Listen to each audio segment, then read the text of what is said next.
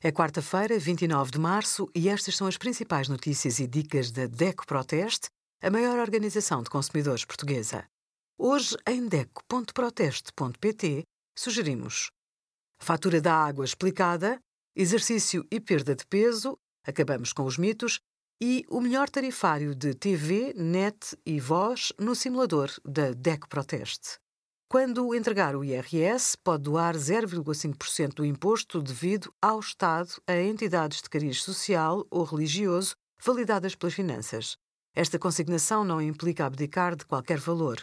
O montante é sempre retirado ao imposto devido ao Estado e não ao eventual reembolso que cabe ao contribuinte depois de apurado o imposto. Para consignar o IRS, assinale essa opção no quadro 11 do menu Rosto, no modelo 3.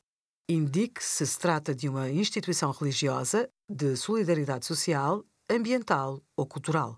O valor em causa pode ser doado a uma entidade à escolha do contribuinte, desde que validada pela autoridade tributária.